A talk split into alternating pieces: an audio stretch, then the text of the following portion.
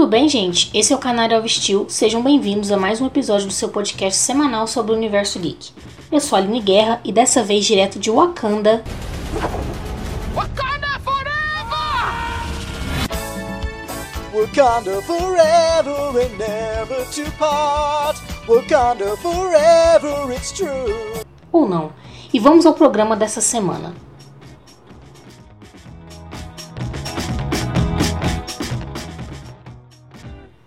E abrindo esse episódio, vamos falar de Capitão Marvel. O filme que estreou na última sexta-feira, dia 8, já arrecadou mais de 422 milhões de dólares em bilheteria e já é a segunda maior arrecadação de um filme de super-herói na história, ficando atrás apenas de Vingadores Guerra Infinita.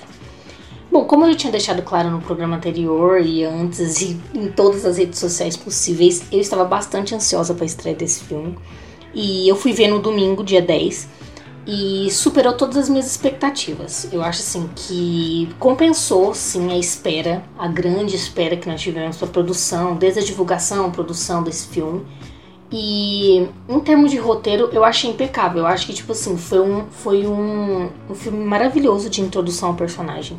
Em termos de histórico, eu acho que eles apresentaram a personagem de uma maneira muito interessante. Desde ela se tornando parte Kree, como que ela conseguiu os poderes dela na explosão, a vida dela na Terra teve vários flashbacks. A amizade dela com a Maria também, que foi muito interessante. E a convivência dela com a filha da Maria também, a Mônica. Eu achei muito legal. Tem vários easter eggs no, no, no filme. O que deixa tudo muito mais interessante. O Goose, que mudou de nome no filme, porque nos quadrinhos ele chama Chewie. E eu achei muito legal a participação dele. Ele é extremamente fofo e eu achei que ele agregou bastante na história do filme também. Foi muito legal ver o Fury quando ele ainda era um agente da SHIELD e com dois olhos, o que é bastante interessante. Mas foi legal ver essa dinâmica dele antes de ser o chefão, antes de ter toda aquela pose do, do Nick Fury. Teve o Coulson também. Eu achei que foi uma participação muito pequena. Eu pensei que a participação seria um pouquinho maior dele. Mas foi legal também ver ele sendo novato na Shield. A confiança que ele sempre teve no, no, Nick. E eu achei bem interessante mostrar isso também. E para mim, assim, a principal mensagem do filme de Capitã Marvel é não deixe as pessoas dizer o que você não pode fazer, ou o que você pode fazer, ou o que você precisa ser. Eu achei isso muito legal. A Carol é uma personagem muito emblemática, não só pela personalidade dela, mas eu acho por tudo que ela significa, pelos poderes dela. Ela, ela é, um, é uma super-heroína extremamente poderosa. E isso, deixou, isso ficou bem claro no filme, sem nenhum exagero, sem nenhuma mentira, assim, deslavada como tinha muita gente falando que, que eles iam apelar bastante, eu achei que isso não aconteceu. E para mim foi uma estreia fantástica e uma maneira maravilhosa de começar essa nova fase da Marvel. Ela tem esse espírito de liderança, essa força e essa vontade de fazer mais e de fazer melhor. E o que mostrou no final do filme, quando. Momento spoiler, gente. Quando ela decide ajudar os até então adversários a encontrar um lugar para eles ficarem na galáxia. E eu acho que isso mostra o senso de responsabilidade que a Carol tem. Não só apesar dos poderes dela, mas como pessoa, a integridade da Capitã Carol Danvers. Então eu acho que ela é uma personagem fora de série. Eu achei que o filme fez jus a isso. E aí, falando um pouco das cenas pós-créditos, nesse momento é um momento meio spoiler. Quem não assistiu o filme passa um pouquinho pra frente aí. É, teve para mim uma das cenas mais maravilhosas do filme. Eu, como fã da Natasha Romanoff, como eu deixo claro sempre em todas as oportunidades, minha personagem favorita do universo Marvel. É, teve uma cena pós-crédito de Vingadores Endgame, fazendo essa ponte, onde a Carol aparece. Seria, então, a Natasha, o Bruce e o Capitão Rogers estavam tentando entender o que foi aquele dispositivo que o Fury deixou para trás. Quando o dispositivo para de apitar, a Carol aparece perguntando onde estava o Nick. E foi pequenininha a cena, mas eu achei muito legal essa interação dela com eles. E eu espero que tenha mais interação da, da Natasha com a Carol no, no filme Endgame, que elas possam fazer uma parceria legal. Até porque eu acho que é interessante se, se ela vem com esse, com esse fundamento de liderar esses novos Vingadores. E eu espero muito que a Natasha faça parte dessa nova etapa. Porque é uma personagem muito injustiçada nesse universo cinematográfico da Marvel. Eu achei essa cena muito legal. Foi. Deu um gostinho a mais de Endgame. Um gostinho mais interessante, mais alegre. Porque até então os trailers de, deixaram a gente meio para baixo. e a chegada dela com essa possível vitória, essa possível solução para esse problemão que o Thanos deixou. Porque você vendo um filme completamente poderoso, onde ela resolve todos os problemas possíveis, e aí de repente ela é colocada num contexto onde ela realmente é necessária, ela realmente precisa ajudar. E eu acho que vai ser muito legal essa, essa, essa dinâmica dela com os outros personagens. E o que deixa a gente mais ansioso pra, pra estreia de Endgame, que vai ser agora dia 25 de abril. E falando de Vingadores Endgame, ontem saiu o trailer, o que acreditamos ser o último trailer antes da estreia do filme. É, eu achei um trailer bastante interessante, bastante pesado em termos de conteúdo. É, são quase três minutos de trailer e a gente e tem mais a Carol também interagindo, principalmente com o Thor. Tem uma cena bastante legal com ela e o Thor. E sei lá, eu, eu acho assim, esse filme, na minha opinião, é, é bastante empolgante. A gente fica ansioso para ver mas dá aquele certo medinho também do que pode acontecer, né? Porque tem várias teorias de fãs e tal, falando que vai, vai sobreviver apenas dois dos seis Vingadores originais. Dá aquele negócio, né? ninguém quer perder o seu favorito, vamos ser sinceros. Mas eu acredito que vai ter que vamos ter várias perdas, sim. Mas eu, eu acredito nesse, nesse, nesses próximos anos do universo Marvel. Eu acho que vão ter vários filmes interessantes. E eu acho que mesmo se Endgame decepcionar um pouco, eu acho que o futuro é brilhante. Mas vamos esperar. Eu acho que vai ser bastante interessante esse filme e esses, esse futuro da Marvel eu acho que tá em boas mãos nas mãos de Capitã Carol Danvers. E aproveitando esse clima de Capitã Marvel, eu decidi fazer um especial de dois programas destacando algumas personagens femininas desse universo de super-heróis, tanto no, no cinema quanto em séries de televisão ou streaming. Nesse episódio de hoje, eu vou começar falando de 10 personagens do cinema. Lembrando, gente, que isso não é um ranking da mais importante ou da melhor. É, é, baseado, na minha opinião, nas minhas favoritas, que eu acho, e também que eu achei que fizeram a diferença, tanto em termos de representação quanto de impacto no universo. Então, assim, não tá baseado no que é certo ou errado, é mais uma questão de opinião mesmo e, e de gosto e etc.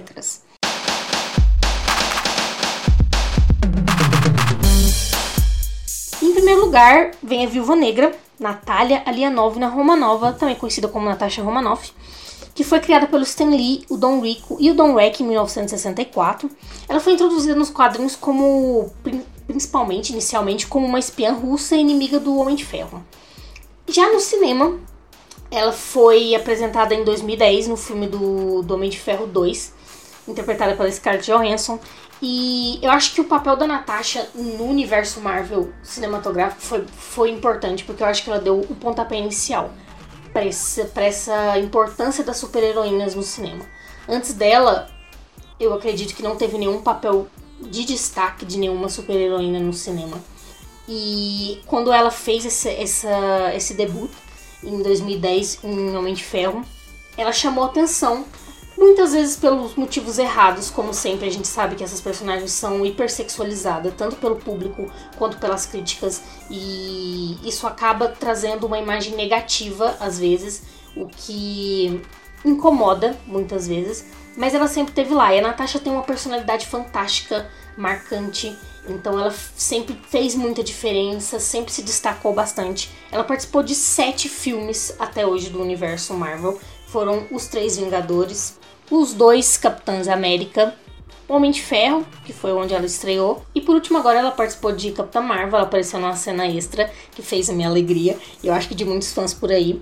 E assim, eu, eu já disse isso no programa anterior e eu repito mais uma vez, eu acho que é uma personagem extremamente injustiçada pela Marvel, porque ela fez essa participação em praticamente todos os filmes, a maioria dos filmes importantes do, do universo, e não teve o filme individual dela, que agora tá confirmado, provavelmente vai sair o ano que vem. Só que a personagem não tá confirmada no universo. Nós não sabemos o que vai acontecer no filme Endgame, então pode acontecer algo que tira a Natasha do universo e aí seria bastante complicado você esperar mais filmes dela além do primeiro que já tá confirmado. O que eu acho muito triste, porque é um personagem que tem um passado muito legal para ser explorado e um presente também, um futuro, porque é um personagem muito interessante. E Em relação à interpretação dela no cinema, ela é interpretada pela Scarlett Johansson, como eu disse anteriormente, que interpreta ela de maneira brilhante. A Scarlett já foi bastante criticada e eu acho que ela sempre se saiu de maneira perfeita. Ela passou por muita coisa complicada, de que chata, pode-se assim dizer, nas coletivas de imprensa, enquanto os caras eram perguntados sobre o estilo de luta dos personagens, sobre a história dos personagens, sobre a bagagem emocional, sobre os skills. Ela sempre era perguntada sobre a dieta dela, ou sobre o próximo traje dela, ou sobre o corpo dela, ou sobre a sexualização da Natasha. E ela sempre se saiu muito bem dessas perguntas. E eu acho que ela merece todo o crédito possível, não só por ter dado vida a essa personagem tão importante, mas por ter feito isso de uma maneira tão genuína e tão respeitosa. Todas as entrevistas que eu vejo a Scarlett dando, ela sempre é extremamente respeitosa e carinhosa com a Natasha, sempre deixou bem claro que ela gosta muito de interpretar a Viúva Negra. Então, eu sou fã da Scarlett e eu acho e eu sou bastante grata por esse trabalho que ela sempre fez interpretando a Natasha Romanoff.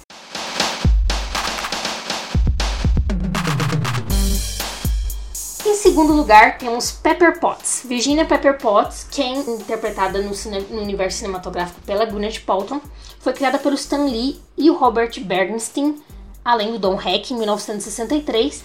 Ela também, o papel dela nos quadrinhos inicialmente era como secretária do Tony, que é como ela é apresentada nos filmes também. E eu acho que a Pepper, ela é a alma do Homem de Ferro. Eu acho que nenhum dos três filmes, o Tony não seria quem ele é sem a Pepper, e eu acho que isso é muito legal, porque ela não tem superpoderes, ela não é considerada uma super-heroína, mas isso não tira a importância dela para esse universo, para esses filmes e para configuração desses filmes. Ela apareceu nos três filmes do, do, do, Homem de Ferro, além de Vingadores, também é mencionado em Vingadores Era de Ultron. Apareceu também em Spider-Man Homecoming e também Infinite War. Não tem confirmação de que ela vai aparecer em Endgame, mas eu acredito que ela vai participar sim. A Gwyneth Paltrow deu uma entrevista e falou que não, não vai mais interpretar a Pepper, mas se o Robert Downey Jr. precisar dela, ela vai estar lá. Então eu acho assim, era, era já esperado mais ou menos que ela não fosse mais interpretar a Pepper no cinema, porque como a gente não tem essa certeza de que o Tony vai continuar no universo, a saída dela seria meio que na bagagem. Mas é uma personagem muito interessante de, de, de falar sobre, porque eu pessoalmente fui bastante impactada por ela, porque quando eu fui assistir Homem de Ferro 1 no cinema pela primeira vez e ver uma personagem forte como ela, emblemática como ela no cinema, sempre fez bastante diferença. E ela cresceu muito no, no decorrer dos filmes também. No terceiro filme, ela é praticamente a grande super-heroína do filme. Ela salva o Tony, consegue vencer o, o grande vilão. Ela é forte, destemida, inteligente, corajosa. E eu acho que sempre é interessante ter esse tipo de personagem para mostrar que não é preciso ter superpoderes, não é, não é preciso ser um grande agente ou não precisa ser considerado super para ser um super-herói.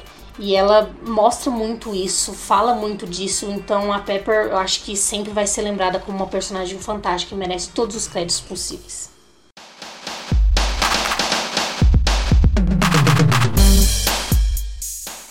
Em terceiro lugar, Mulher Maravilha. Diana Prince, interpretada pela Gal Gadot no cinema, foi criada pelo William Moulton Marston em 1941, teve sua primeira aparição no All Star Comics, que é a antiga que é a antiga DC, né? O nome da DC antes de se tornar DC Comics. E é a personagem mais emblemática, é a super-heroína mais emblemática que temos. Porque tanto se for Marvel, se for DC, não importa. Eu acho que a Mulher Maravilha, ela traz uma mensagem de empoderamento muito forte. Desde quando ela foi criada, a maneira com que ela foi criada e introduzida no universo. E infelizmente demorou muito para ela chegar no cinema que foi só em 2016, em Batman vs Superman, que ela fez uma participação, e depois o filme dela, solo, em 2017. Lembrando que ela também já tinha aparecido no, em outras plataformas, teve a série de Mulher Maravilha em 1975, durou três temporadas apenas, que a Diana foi interpretada pela Linda Carter de maneira fantástica. Mas falando dessa representação no cinema. Eu costumo dizer que demorou demais, demorou muito esse filme da Mulher Maravilha, porque é de si teve milhões de filmes de Superman, milhões de filmes do Batman, nem todos eles foram sucesso, nem todos eles foram deram certo. trocaram de atores várias vezes e nunca deram essa oportunidade para Mulher Maravilha. E ela acertou de primeira. Foi um filme que fez muito sucesso. Foi campeão de críticas positivas. Os fãs gostaram bastante. O segundo filme já está confirmado, vai sair em 2020. Era para sair esse ano, mas eles adiaram a, a estreia. Eu fui influenciada pela Mulher Maravilha minha vida inteira. Foi a primeira super-heroína que eu tive contato quando eu assisti a Liga da Justiça, quando eu era criança. Então, assim, eu acho que a Diana é um símbolo para todas as meninas por aí. Não só pelos superpoderes, por ser extremamente forte, mas pelo coração dela, pela personalidade dela, pela gentileza dela. Eu sempre achei isso bastante chamativo. E o filme mostrou muito disso. Não tem como medir em palavras ou em números de, de bilheteria ou em críticas a importância dessa personagem no cinema e a importância que teve o filme dela em 2017. Então, ela tá em terceiro lugar aqui, para mim, mais pela demora que foi sair o filme e mais uma das minhas favoritas sempre, Mulher Maravilha. 2020 tem o segundo filme.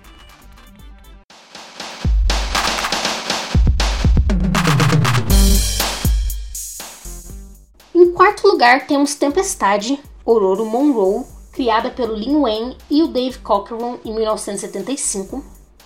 Ela é uma das personagens mais importantes do universo Marvel. E isso já foi dito milhares de vezes, não só pelo poder dela, por ser extremamente poderosa, mas pelo que ela simboliza, pelo, pelo que ela acredita e pelo que ela leva. É, infelizmente, falando em termos cinematográficos, ela, ela por fazer parte dos X-Men, e os X-Men têm os direitos comprados pela Fox. E todo mundo sabe a confusão que são os filmes dos X-Men pela Fox. Ela nunca teve esse reconhecimento muito grande nos filmes dos X-Men. Porém, ela foi interpretada pela Harry Berry em quatro filmes do X-Men. E pela Alexandra Shipp em X-Men Apocalipse. E agora no filme da Fênix Negra ela também vai interpretar a Tempestade. E é aquele seguinte, né? A Tempestade sempre foi um marco. Os X-Men foram criados com esse intuito de representar as minorias, sejam elas étnicas, em termos de gênero, de sexualidade, sociais. Então, assim, os X-Men sempre tiveram essa, essa responsabilidade social. E a Tempestade não fica fora disso. Ela é uma, uma super-heroína negra. Já chegou a casar com, com Pantera Negra nos quadrinhos, foi rainha de Wakanda. Então, sempre foi bastante emblemática nesse caso. Só que no cinema teve esse lance da Fox comprar os direitos dos X-Men e os filmes nunca tiveram assim aquele destaque que nós gostaríamos que tivessem. Eu acho que isso vai terminar agora com a Disney comprando os direitos autorais de volta. Eu acredito que eles vão fazer uma nova leva de X-Men e eu acho que isso vai mudar um pouco esses, essa maneira de ver esses personagens, o que eu espero e eu acredito que os fãs estão ansiosos também para que possa acontecer.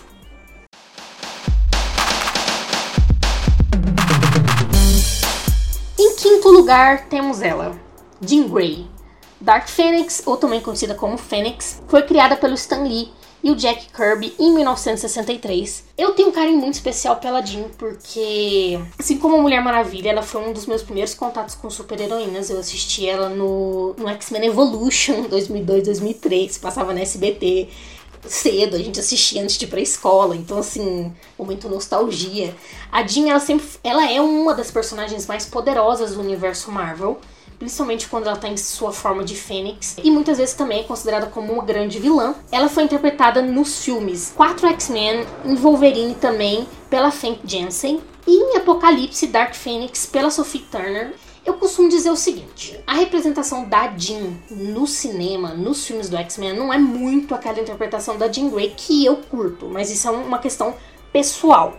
Continua sendo uma representação importante de uma super-heroína muito forte nas telas do cinema. Tem gente que critica bastante, mas eu acredito que seja aquele mesmo problema que eu disse anteriormente da Tempestade, que é o fato dos filmes do X-Men da Fox não serem lá essa maravilha de produção. Mas eu acredito também que isso venha a mudar Dark Phoenix sai agora em julho.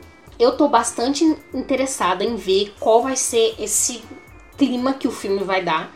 Quem sabe os filmes do X-Men, tendo os seus direitos comprados novamente pela Disney, eles não façam mais filmes da Jean Grey, mais filmes do X-Men, talvez a Sophie Turner possa voltar a interpretar essa personagem.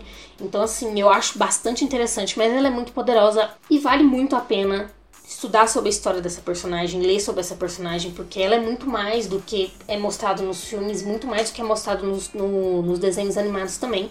Jean Grey é uma das personagens mais fantásticas que tem do universo Marvel.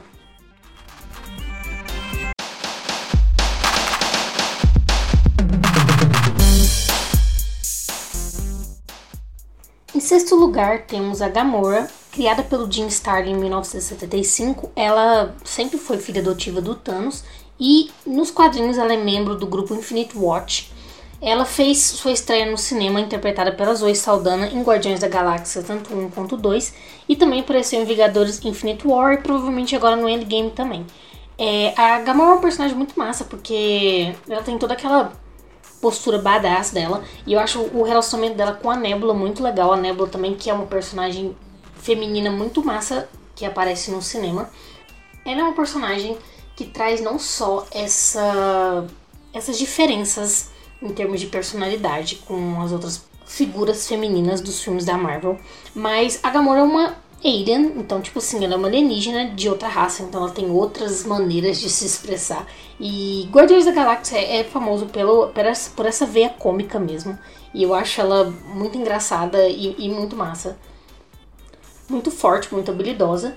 E que também tem grande destaque nesse universo cinematográfico.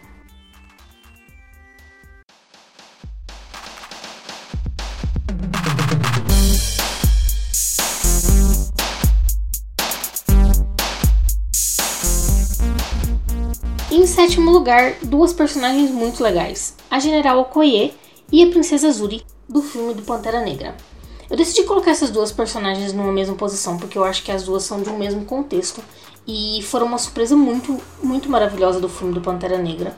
As duas são interpretadas respectivamente pela Danai Gurira e pela Letícia Wigli e eu acho que ninguém esperava que elas fossem chamar tanta atenção no filme assim. Foi um filme muito legal, o do ano passado e que trouxeram uma perspectiva completamente diferente dessas mulheres para o cinema.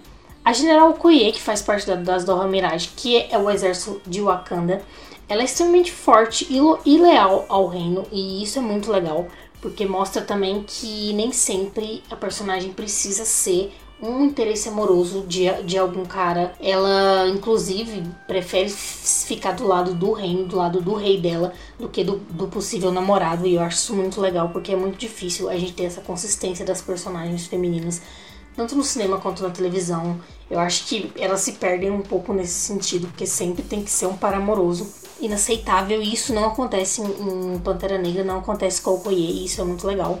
E a Princesa Zuri também, que é muito inteligente, mais inteligente do que Tony Stark, eu diria. E ela cria todas as armas e as armaduras e tudo relacionado à tecnologia de Wakanda, que é muito mais avançada do que a gente nesses quesitos. Ela que criou o traje do irmão dela também, são personagens muito bem construídas. É, a Okoye foi criada em 1998 pelo Christopher Priest e a Zuri é uma das personagens mais novas dessa, dessa lista. Ela foi criada em 2005 pelo Reginald Hudley e pelo John Romita Jr. É, elas estavam em Infinite War provavelmente, não sabemos ainda, vão aparecer em Endgame. Mas são duas personagens muito legais e eu espero ver muito mais delas nos próximos filmes da Marvel, principalmente nos próximos filmes do Pantera Negra.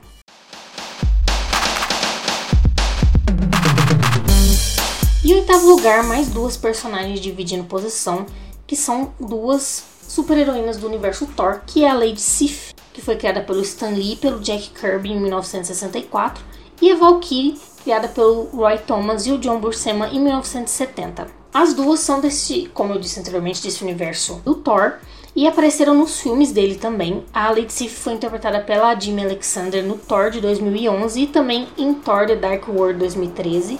Já Valkyrie só apareceu em Thor Ragnarok em 2017, interpretada pela Tessa Thompson. Essas duas personagens são muito legais, principalmente nos quadrinhos. Então, e eu não pensei que elas fossem que elas seriam apresentadas nos filmes e isso acabou acontecendo. A Valkyrie, ela chama Brunhild nos quadrinhos e ela sempre foi da guarda das Valkyrias do de Odin e muito forte, muito independente, tem uma história muito legal. No filme ela foi a Tessa Thompson representou ela de maneira muito fantástica e esse filme teve um pouco de, de comédia, então a, A interação dela com o Thor é muito legal também. E a gente não tem uma noção do que aconteceu com as duas depois do, de, de Infinite War. Teve algumas sugestões de que as duas teriam morrido ou não, então a gente não sabe se elas vão aparecer mais pra frente ou não. A Lady Sif também apareceu em Agents of Shield na série. E tem algumas, alguns boatos de que ela vai ter uma série original no, como eu já disse no primeiro podcast, no streaming da Disney. Então já tiveram, já falaram de uma possível série da Scarlet Witch, do, do Loki foi confirmada e talvez uma da Lady Sif com a Jimmy Alexander reprisando o papel, que pode ser bem legal, quem sabe seria mais uma uma representação de uma super heroína aí na televisão.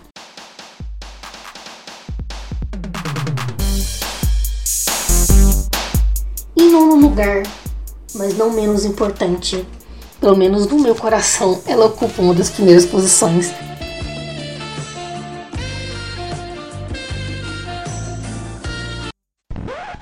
Wanda Maximov, a Scarlet Witch. Ela foi criada pelo Stan Lee em 1964, junto com Jack Kirby, e nos filmes ela é interpretada pela Elizabeth Olsen. O que dizer de Wanda? Wanda é a Vingadora mais poderosa, personagens mais poderosas do universo Marvel.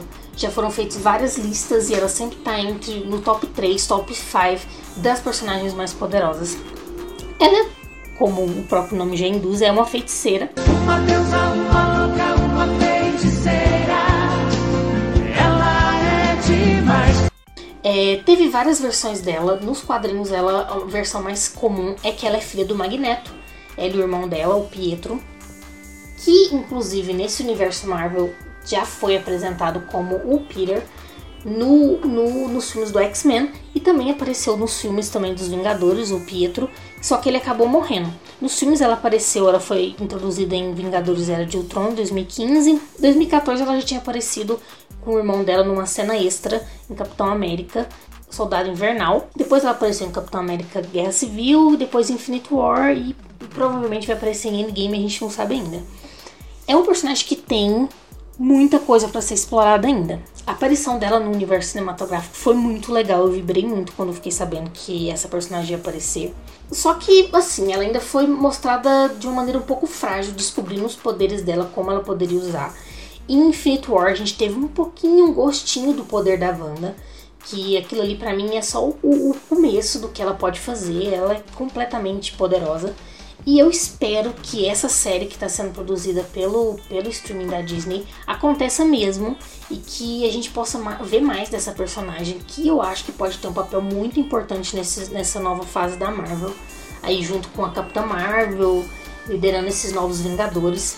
É, nos quadrinhos ela é conhecida por ser muito instável. Ela tem uma personalidade muito instável. Eu acho que nos filmes a gente também teve um pouco disso. Ela já foi, já foi vilã muitas vezes. Ela já acabou com a existência de todos os mutantes. Então, assim, ela é muito legal. Eu acho ela hum, fantástica. Eu espero que ela apareça nos, próprios, nos próximos filmes. Em Endgame eu espero que ela seja traga de volta e que, quem sabe, mas daqui a alguns anos um filme original só da Wanda que assim, não é aquele negócio que a gente acredita muito que vai acontecer, já, devido já demora que a gente teve pro filme da Viúva Negra, o próprio filme da Capitã Marvel demorou muito a sair, mas é uma personagem muito legal, muito querida e que eu espero que tenha cada vez mais espaço no cinema.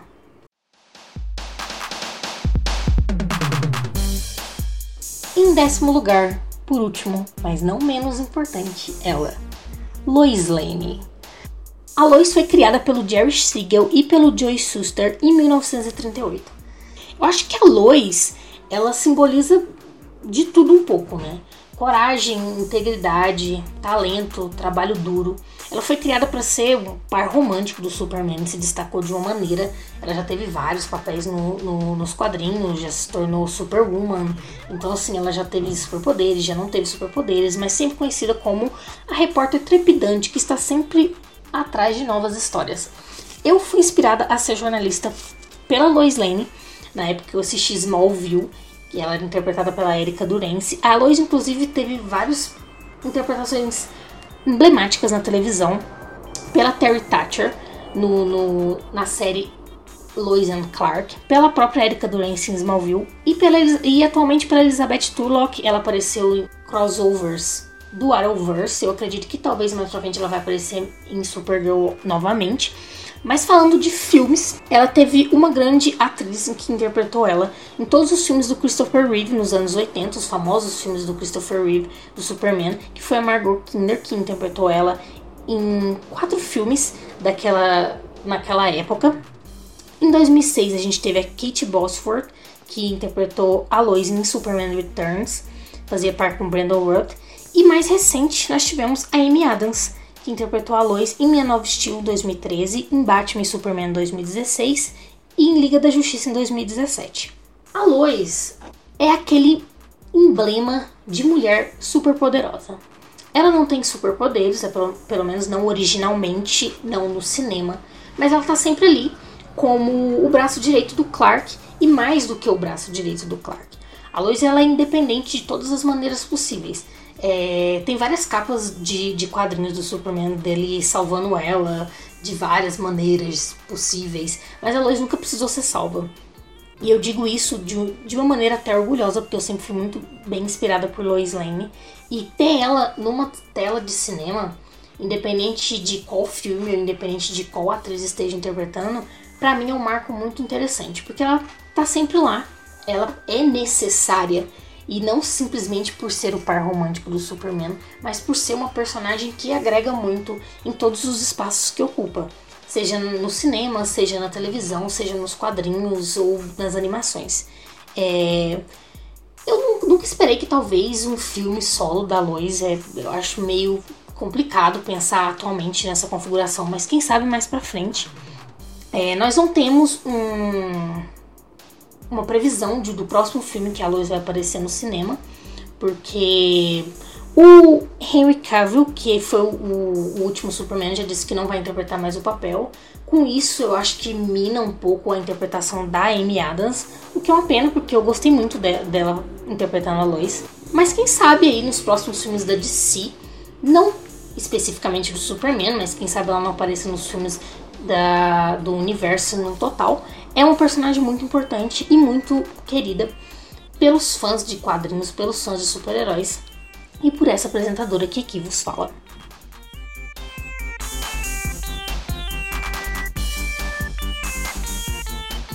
E para encerrar esse programa dessa semana, eu quero fazer uma menção honrosa a algumas personagens que não estavam nessa lista, porque são muitas e não cabiam todas. Uma delas é Harley Quinn, interpretada pela Margot Robbie. A Margot fez um trabalho extremamente minucioso interpretando a Harley em Esquadrão Suicida. Ela trouxe muitas discussões sobre essa personagem, principalmente em relação ao relacionamento abusivo que ela sempre teve com o Coringa nos quadrinhos e que a gente deixou, deixou bem claro, porque tem coisas que infelizmente a gente não precisa desenhar para as pessoas. Então é algo que, que possa e que precise ser cultivado. Então que a Harley é muito interessante e que pode ser sim valorizada sem ter esse romance de background. Ela já foi confirmada o filme Bird of Prey, que deve sair o ano que vem, que ela é uma das protagonistas aí, a principal, e é muito legal ter essa personagem no cinema. A outra é a Mera, interpretada pela Amber Heard nos filmes tanto Liga da Justiça quanto Aquaman. É um, uma super-heroína muito poderosa, não só em termos de superpoderes, mas sim de representação. A Mera é rainha de Atlantis, que ela sempre demonstrou muita força e muita simpatia toda vez que apareceu. E ah, eu gostei bastante da interpretação da Amber nos, nos, dois últimos filmes, eu espero que ela esteja nos próximos também. E por último, Hope Van Damme, que apareceu nos filmes de Homem-Formiga e depois Homem-Formiga e a Vespa. Ela é interpretada pela Evangeline Lilly, que eu curti muito também. A Evangeline fez um excelente trabalho. Eu acredito que talvez ela venha aparecer em Endgame. Se não, quem sabe no próximo filme do, do Homem-Formiga, quem sabe num filme só dela. E como já foi dito anteriormente pela Brie Larson, quem sabe um filme só de super-heroínas da Marvel.